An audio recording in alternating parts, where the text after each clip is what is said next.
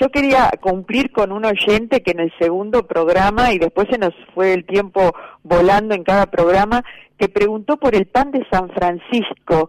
Y a mí misma me sorprendió la pregunta porque eh, no, lo, no lo registraba así, pero eh, el señor, este oyente, debe haberse referido a una, eh, digamos, leyenda, mitad leyenda, mitad realidad que ocurrió en vida de Francisco, que es una, una anécdota que muestra eh, cómo los frailes vivían tan, tan pobres que en un convento de Montela, que es cerca de Nápoles, en vida de San Francisco, todavía San Francisco estaba vivo, eh, se tuvieron que refugiar en el convento por tres cosas, porque nevaba y no podían salir, porque había lobos y porque había eh, gente acechando ladrones. Y estaban desesperados porque se iban a morir de hambre. En ese mismo momento Francisco estaba en Francia compartiendo un encuentro con el rey de Francia que era eh, Luis VIII.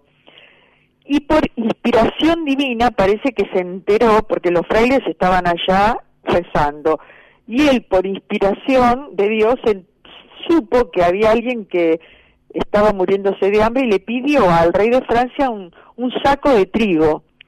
La piadosa leyenda dice que los ángeles eh, transportaron el saco de trigo al convento, los frailes sintieron un golpe en la puerta y al abrir no encontraron a nadie, pero encontraron el saco de trigo envuelto, vieron como la, eh, envuelto a la arpillera, los sacos de trigo ayer y hoy se, arma una arpillera, y que tenía el, la flor de lis del rey de Francia. Mira.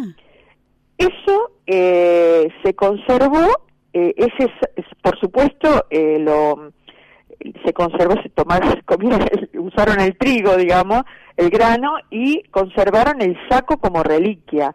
De hecho, estaba en una, se han hecho como pequeños trozos repartidos. Pero este aquí que las tecnologías y la curiosidad del hombre, que es infinita, hizo que hace poco un grupo de expertos de Dinamarca, de Italia mismo, hicieran eh, un estudio cromatográfico a la artillera para datarlo y encontraron, oh sorpresa, de que era de esa época, del 1224, 1226, y que había eh, tenido eh, trigo, o sea, porque encontraron restos de cereales. Ustedes saben que con la química, la física, todo se puede averiguar.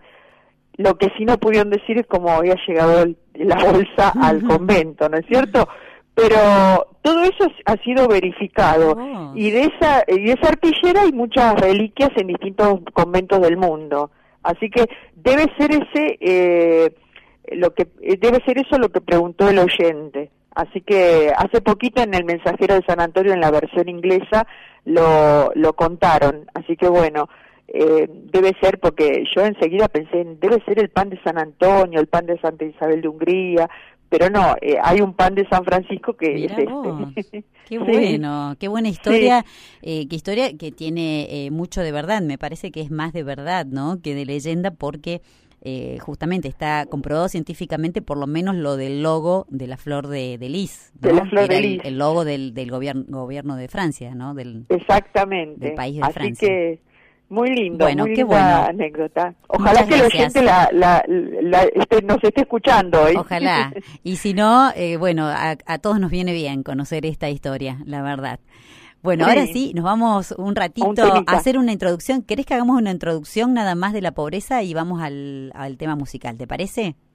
¿Cómo no? ¿Cómo no? Mira, eh, lo que vamos a compartir con la audiencia va a ser la reflexión qué es la pobreza eh, para Francisco, eh, tanto en su, aspecto espiritual como en lo externo, ¿no es cierto? Pero lo que más importa es lo que él pensaba eh, de cómo tenían que ser los hermanos, la pobreza de espíritu, la bienaventuranza de dirochirosos, los pobres de espíritu, porque de ellos es el reino de los cielos. Bueno, eh, San Francisco, toda la vida de Francisco es como una glosa de esa bienaventuranza. Y bueno, vamos a tratar de compartir con la audiencia hasta yo diría las ventajas de ser pobre de espíritu. Ay, qué lindo, me encantó.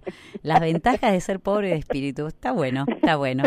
Es, un anzuelito para que se queden con nosotros hasta las 2 de la tarde compartiendo este lindo programa que venga a tu reino por Radio María Argentina. ¿Qué cosas te cuesta compartir? Allí están Caro y Belén para atender tu llamado al 0810 7 veces 7. Recordá que podés enviarnos un mensajito de texto 3512 000040 o un WhatsApp, un mensaje por WhatsApp 3518-171-593. También tenemos la consigna en nuestra aplicación Radio María Argentina 1.2.1. Si no la bajaste, es el momento para bajar esta aplicación y poder escuchar la radio a través de tu celular. Seguimos en Radio María haciendo que venga tu reino.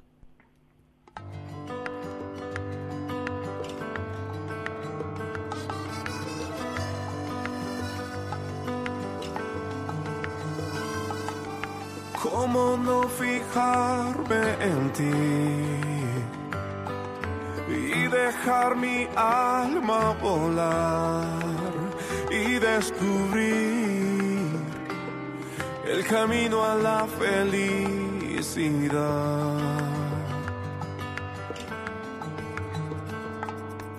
Trato y trato de descifrar el misterio en pero al final se me enreda todo mi pensar.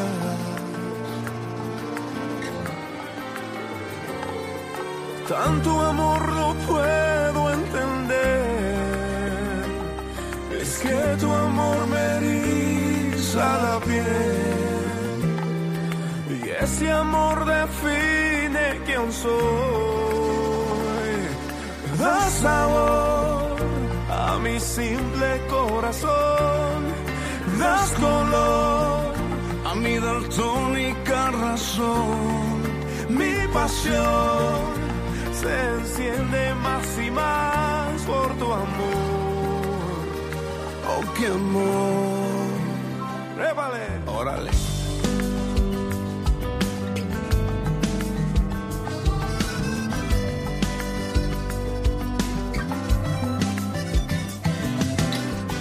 Trato de descifrar el misterio en tu mirar, pero al final se me enreda todo, todo mi pensar. Tanto amor no puedo entender, es que tu amor me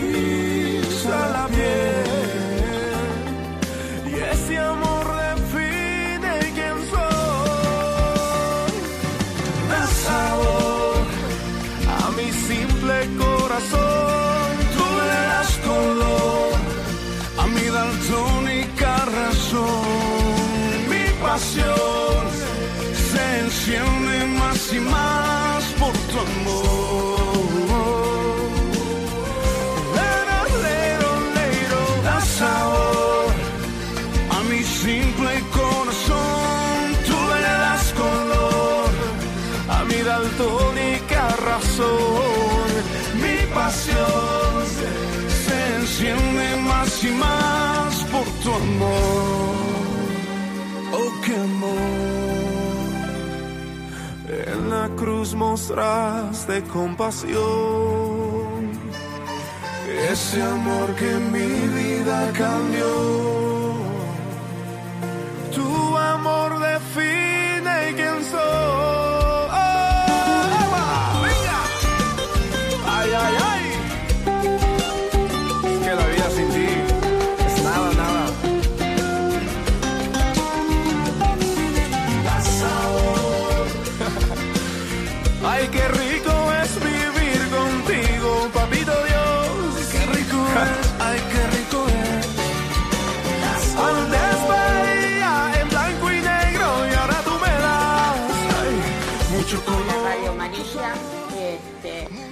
Quiero decir que ayer terminó la novena de la Virgen del Perpetuo Socorro en Darregueira, provincia de Buenos Aires.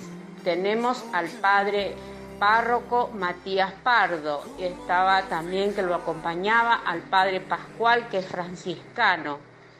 Este, muy linda la novena, empezó el otro viernes y terminó ayer con procesión y misa, acompañamiento de mm, las autoridades, banderas, muy lindo, muy lindo todo, muy linda adornada la parroquia, este, con manteles en color celeste.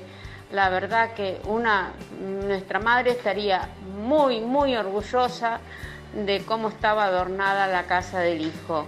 Así que eh, felicitaciones para todas las personas que organizaron eso, porque una verdadera fiesta, fue una verdadera fiesta de nuestra madre. Así que este, nada más que agradecimientos. Soy Edith de la Regueira. Un abrazo a Radio María por todo lo que nos da cada día. Ahí estaba Edith que tenía quien le dictaba. Estamos dialogando con María Cecilia Jaurrieta en este ciclo de espiritualidad de franciscana. El tema de hoy es la pobreza desde la mirada de Francisco y la pregunta es qué cosas te cuesta compartir. Bueno, María Cecilia, ahí escuchamos, claro, eh, se acordó de la novena porque los que estaban allí presidiendo eran franciscanos, entonces te escuchó a vos y se acordó de Así son nuestros oyentes, van compartiendo todos sus paisajes. Bueno, y por aquí Estela Maris, María Cecilia, deja gracias, ¿no? Por responder este mensaje. Fue un sueño que tuve con San Francisco. Muchas gracias por el tema de la historia del pan que compartiste, María Cecilia. Te deja ah. muchas gracias, Estela Maris. Qué bueno. Bueno, estamos, seguimos entonces disfrutando de este coso. Ya nos diste una pinceladita, una introducción al comienzo del, tema de hoy y vamos con estas ventajas de ser espiritualmente pobres o, como vos quieras. Empezá por donde eh, quieras. Eh, mira, en principio yo creo que una síntesis perfecta para ubicarnos en lo que es la pobreza la da San Pablo en los Corintios, en la primera de los Corintios, que dice unas dos frasecitas ¿Qué tienes que no hayas recibido? ¿Qué tienes que no hayas recibido? Y si lo has recibido, ¿a qué gloriarte como si no lo hubieras recibido? O sea, todo lo que tenemos es un regalo. Tenemos la vida, tenemos la familia que tenemos, tenemos la inteligencia o otros, otras condiciones que tenemos. Todo nos ha sido dado. Entonces, la, invitación de Francisco es a reconocer con la inteligencia que no somos dueños de nada y que la única riqueza que tenemos es Dios. O sea, para el verdadero pobre de espíritu, la mayor de las riquezas es Dios. Entonces, eso es una invitación a contemplar lo que nos pasa desde otra mirada, porque una veces eh, se encuentra con personas que están muy eh, pagadas de sí mismo y Jesús se encargó de, de alguna manera de mostrarnos cómo era la gente soberbia, ¿no es cierto? Eh, mucha gente que dice, bueno, yo no soy como ese chico que está en la calle, ¿por qué no trabaja ese chico? ¿O por qué no se ganan el pan como hacemos nosotros? Y yo les preguntaría de corazón, eh, hay una situación que es la mayor de las carencias, que es la de no haber tenido una familia, una familia que le marque un rumbo, que le dé un proyecto de vida, que le ponga límites, que le enseñe cómo se hacen las cosas. Entonces, uno tiene que dar gracias de haber tenido un montón de cosas que recibió de la familia, pero no marcar con el dedo acusador a todas aquellas personas que no han tenido esa posibilidad y que realmente están ahí para que nosotros los ayudemos, que los protejamos, que les enseñemos como hermanos, no como grandes, eh, digamos, maestros, eh, cuál es un camino, ¿no es cierto?, donde ellos van a poder ser dichosos. Entonces, nada de lo que tenemos es propio. Desde esa mirada, San Francisco construye todo. ¿Por qué? Porque uno cuando considera que todo es un regalo de Dios, tanto lo mío como lo del otro, hay una cosa que es terrible, que sale como, es como una vacuna, sale de nuestro corazón la envidia, que es la ruina de las comunidades. Porque si yo me alegro tanto, como San Francisco dice en uno de sus consejos, tanto por el bien que hace otro como por el que yo puedo hacer, yo no soy ya más ese narciso, ese cautivo del propio yo, sino disfruto de todo. Y la primer, como yo te decía, la primer consecuencia es la libertad interior. Mm. Eh, entonces, eh, el Francisco, una de las cosas que como fino psicólogo sabía es que hasta la toda esa eh, digamos rutina de oraciones de por ejemplo mm, de pasar rezando el oficio todo hasta todo eso podía ser una tentación para ensalzar el propio yo eh, lo que importa es que seamos interiormente libres, que no hagamos nada al servicio del propio yo. Entonces la pregunta es, por eso, ¿qué hago yo con lo que he recibido? ¿Lo comparto? ¿Soy un buen administrador? Eh, muchas veces los papas han enseñado que lo que se comparte no se pierde, se multiplica. Entonces, eh, eso incluso, el no estar apegado ni a nosotros, ni a los bienes, ni a la, ni ser esclavos, lo que la otra ventaja que tiene es que nos da una permanente alegría. Así que bueno, ya tenemos dos consecuencias de, de, ir por el caminito de la pobreza de espíritu, mm. la libertad interior y la alegría. La libertad interior y la alegría. Realmente, ¿no? Que la envidia trae mucha tristeza al, al corazón. Hay una, y la furia también, el enojo, hay, un cuento que se llama La furia y la alegría, que se cambian de ropas, ¿eh? y por eso se ve cuando la persona, no, la tristeza y la furia, no la alegría, la tristeza y la furia. Que detrás de una persona triste hay mucho enojo, ¿no? Eh, eso también lo recordaba mientras hablabas porque realmente la alegría se conquista todos los días, ¿no? No solo que se conquista, sino que se pide al Señor que nos haga gustar de esa verdadera alegría eh, todos los días, que no es fácil. Tal cual. No es fácil. No, pero es un camino que se hace de a poquito. Precisamente el camino franciscano es un camino de pequeños pasos, donde todos los días podemos aprender algo y, y por ejemplo, Francisco, eh, hay una oración de Francisco que a veces no es muy conocida, que él repetía, cuánto quisiera amarte. No era, nosotros capaz que nos sentimos como iguales ante Dios y decimos, te amo, te amo. Francisco ni siquiera sentía que podía eh, decir te amo, decía, cuánto quisiera amarte, porque desde la pobreza que él experimentaba en sí mismo, le pedía poder amarlo. Entonces la, lo de Francisco es el camino ideal porque uno en la oración puede ir pidiendo lo que le falta. Por ejemplo, ¿cuántas veces hay situaciones difíciles en la convivencia y uno no sabe cómo proceder? Entonces, bueno, uno reconoce la situación difícil, el primer paso, y después pide, ay, yo cambiame el corazón, Señor, cambiame porque yo no quiero seguir en este camino, quiero eh, armonizar con mi prójimo, pero todo eso parte del reconocimiento de que el pecado original nos ha herido y que somos débiles, que somos frágiles, que somos, eh, a veces no tenemos perseverancia. Y bueno, de a poquito, el camino franciscano es un camino de pequeños pasos, como para niños. Mm, qué bonito. ¿Y, San Francisco él experimentó esto de la envidia dentro de su comunidad o de la gente sí, que lo acompañaba? totalmente. Sí, totalmente, porque precisamente él habla de la envidia, o sea, de la envidia de, de los hermanos que precisamente eh, al no alegrarse de, del bien ajeno como del propio, eh, sembraban la cizaña en la comunidad. Mm. Entonces, ese es el, es el problema y él ya habló de la envidia en ese momento, pero San Francisco es como que eh, describe situaciones, pero es muy constructiva su espiritualidad, es poner siempre el bien y construir el bien y así alejamos el mal, es como poner una luz en las tinieblas. Eh, no hay que maldecir las tinieblas, hay que encender luces. ¿Cómo es eso? No hay que maldecir eh, las tinieblas, hay que encender luces. Qué eh, bueno, me gusta. Sí, sí, o sea, es el lema de una de una organización norteamericana que reparte pequeños eh, folletitos para iluminar a la gente en muchos muchas cuestiones. Los cristóforos se llaman. Entonces, eh, es preferible encender una luz que maldecir la oscuridad. Qué bueno, me encantó. Y, y eso construir, o sea, no hay que eh, dilapidar energías en ir en contra de las cosas.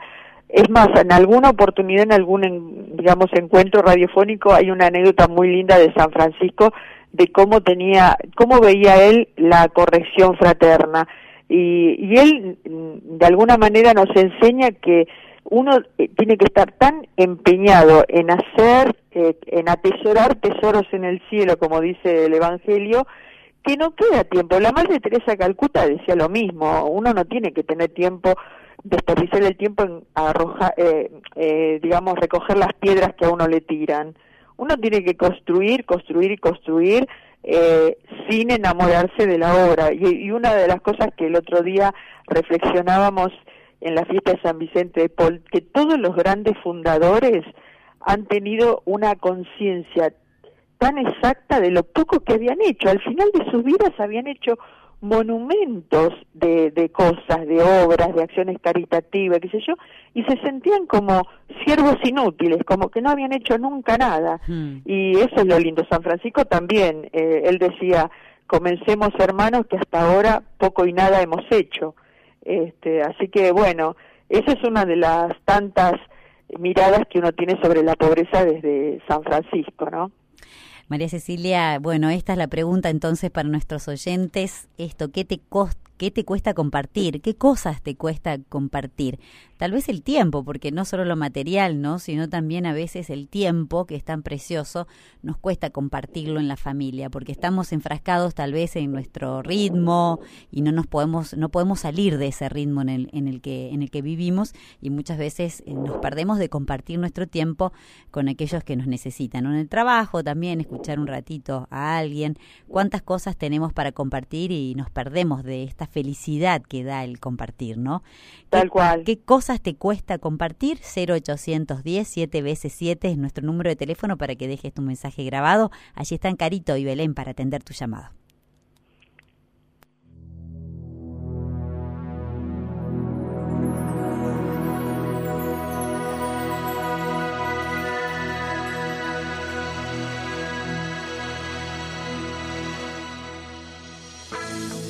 Un sueño obstinado jamás se rendirá, que jamás fronteras trazará, la paz del sueño más osado. De quien lucha sin cesar, de quien por su sueño pagará, inmensa como es, viene y te busca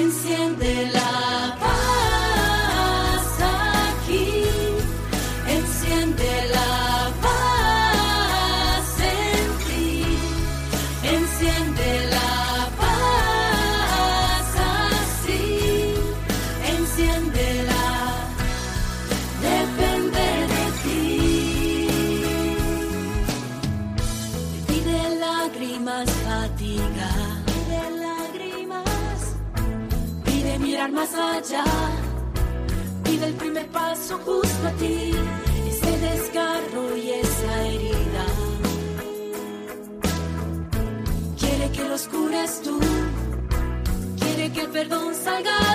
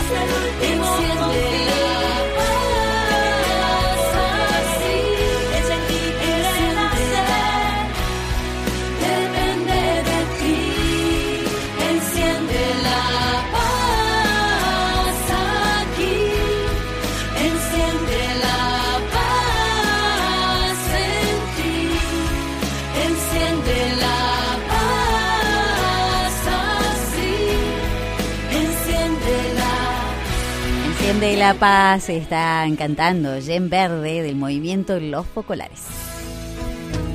Bueno, estamos dialogando con María Cecilia Jaurrieta, esta seglar, miembro de la Orden Franciscana Seglar, en este tema de hoy, la pobreza desde la mirada de Francisco, qué cosas te cuesta compartir es la pregunta. Tengo dos mensajitos aquí para compartir, algunos mensajitos, no dos, sino algunos. Eh, te comparto, María Cecilia.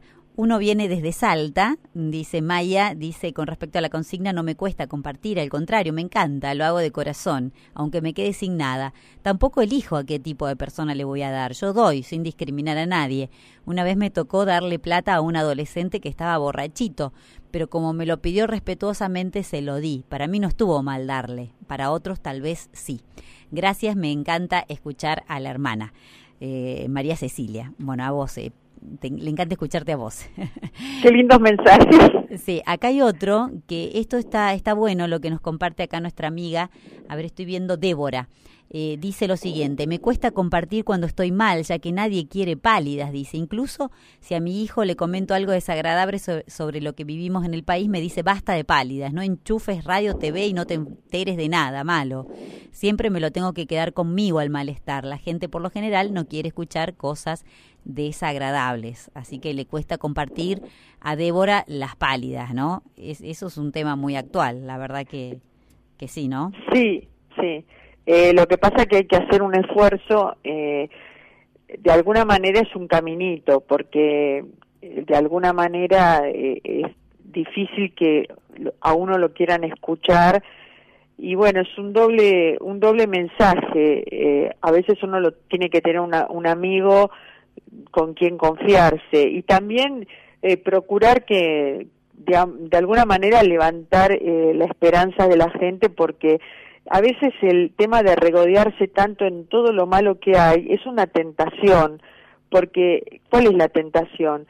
De que nada se puede hacer, entonces todos nos cruzamos de, de brazos, entonces eh, es como decir, bueno, ¿para qué me voy a molestar si nada va a cambiar, eh, si está todo mal? Entonces uno de alguna manera lo positivo llama a lo positivo, lo bueno llama a lo bueno, entonces uno tendría que concentrarse por un tema de salud mental hasta eso, ¿no? De en las cosas buenas y positivas de la de la vida que saberlas encontrar, pero para eso uno también tiene que cambiar un poco la mirada. Mm. Eh, sí, es es eh, a veces no no se puede compartir las cosas malas con todo el mundo porque entonces todo el mundo se aleja de nosotros. Claro, y la contemplación es un gran medio, ¿no? Cuando uno contempla, no sé, cualquier cosita que contemple, y tal vez mirar por la ventana o mirar ese florero que hace un montón que lo tenías ahí y nunca más le diste bolilla hasta que un día te pusiste a verlo y bueno, ahí recordaste un montón de cosas o, o descubriste el arte detrás de algo, ¿no? Qué bien que nos hace contemplar las cosas de todos los días, ¿no? Eso como que ensancha el corazón. Eh, es de alguna manera todo tiene que ver con todo, porque el ejercicio de contemplar es salir del propio yo. La, lo que eh, Francisco nos invita es, él dice una frase que la tenemos que traducir a nuestra época. El que se odia a sí mismo es pobre de espíritu. No es que se odie, es que eh, pone en su lugar al yo porque a todos nos parece que somos el centro del mundo. Eh, y entonces qué bien andaría todo si todos fueran como yo. Y eso es no, no, no es así. Tenemos que aprender a aceptar eh, lo que nos dicen los demás, eh, las sugerencias, es más, pedirlas a ustedes qué les parece. A veces uno en los encuentros, que uno como franciscano ha tenido que pasar por muchos encuentros, muchas veces el que dirige dice, yo quiero tal cosa. No, a mí me parece que sería bueno, en la forma de expresarnos es como que estamos transmitiendo nuestra propia egolatría. Eh, y gente que está de alguna manera eh, participando de, de, la iglesia, ¿no es cierto? ¿Qué no pasará en la política y en otros ámbitos? Entonces, no nos damos cuenta que cuando nosotros ponemos a raya nuestro propio yo, somos acogedores, eh, podemos hacerle un lugar a, los demás en nuestro corazón. Eh, por eso eh, también los obstáculos que le ponemos a Dios son los mismos obstáculos que le ponemos a los demás, ¿no es cierto? eh, así que eso también es la lo que sería la parte exterior de la pobreza, porque muchos eh, creen que la pobreza es no tener nada, eh, ser austero, qué sé yo. No, eh, eso es la parte exterior, porque el Dios lo que nos pide es que, o, la espiritualidad nuestra nos pide que no tengamos nada que se interponga entre Dios y nosotros para estar libres para hacer las obras de Dios, ¿no es cierto? En nuestra familia, que nos eh, cuidar a nuestros hijos, cuidar a nuestros enfermos. Eh, entonces, eso es la verdadera eh, actitud del pobre.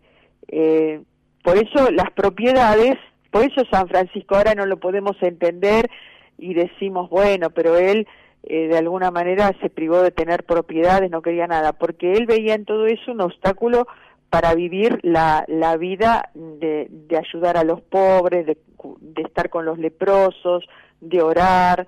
Eh, es más, él no quería que tuvieran libros.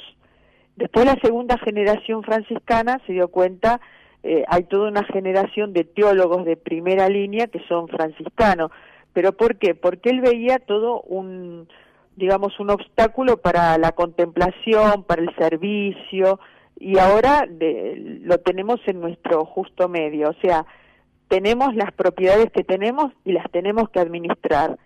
Eh, pero el que es verdaderamente pobre, el que no se le pega un centavo del otro, en, eh, en las manos ni en el bolsillo, entonces es el más idóneo para administrar algo. Eh, o sea que en la parte exterior, nuestra propiedad, por ejemplo, un signo de ser eh, austero y de, cumplir con la em, espiritualidad de la pobreza es rendir cuentas de todos los dineros que administramos, porque si todo nada hemos recibido, mucho menos cuando tenemos dinero de otros que nos han confiado para hacer obras de misericordia, para ayudar, para el culto, para todo. Entonces, el que es verdaderamente pobre va a ser el tipo más idóneo para administrar todo, o sea, para ser un verdadero eh, cuidador mm. de los bienes materiales, porque como les son totalmente indiferentes los bienes materiales, entonces va a ser el que le va a dar el buen uso y el buen destino. eh, en cambio, el que está ¿Cómo? Necesitaríamos varios representantes del país, un poquito pobres, un poquito o mucho pobres.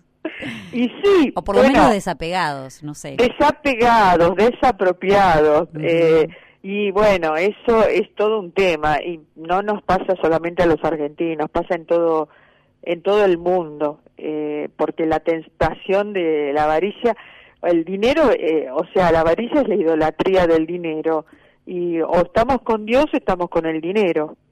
Es así de sencillo. Así es. ¿Cuáles son las ventajas? Yo me vuelvo vuelvo al principio, eh, María Cecilia. ¿Cuáles son las ventajas de, de esto, no? De justamente de abrazar la pobreza. Bueno, eh, habíamos hablado ya de la libertad y de la alegría. Eh, el tema de del con, poder destinar el tiempo a lo que verdaderamente lo, lo vale, ¿no es cierto? A estar con los demás. Si, si hoy lo dijeron en dos o tres programas, eh, la verdad que es un verdadero pecado.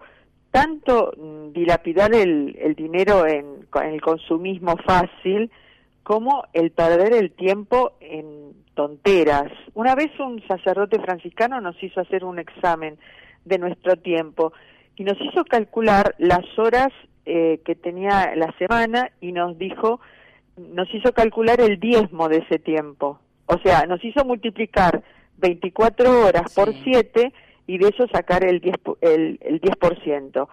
Y era una cifra que dice, imagínense si ustedes compartieran con un enfermo, con un preso, con alguien que está solo, con alguien, ¿cómo sería de distinto el mundo? Pero entonces nos retaba porque decía, mucha menos televisión, mucho menos pantalla, eh, no, nos retaba porque decía el mundo sería otro mundo porque hay cosas que eh, los gobiernos no van a proporcionar nunca, que es este, esta cuota de solidaridad que hasta las personas ricas necesitan. Muchas veces encontrás eh, gente que está encerrada en, como a mí me gusta decir, en jaulas de oro y que no recibe un llamado, nadie los va a ver, eh, y, y eso es nuestra obligación estar en esas situaciones. Así que esa es otra pobreza, otra ventaja y el que comparte el tiempo y se encuentra con el hermano necesitado eh, vuelve distinto, eh, se llena de, de una carga positiva, pero tiene que ser una movida que salga de uno. Y si uno habla con los psicólogos, yo eh, leo mucho de psicología y charlo mucho, eh, es la mejor terapia estar eh, con el otro, ¿no es cierto? Pero tiene que ser un movimiento que salga de uno y tiene que ser un movimiento que sea eh, chequeado, que, que lo analicemos y la, cómo me sentí, qué que, puedo cambiar, qué no puedo cambiar, pero siempre de parte de uno, ¿no es cierto? Es muy exigente, pero tampoco es difícil.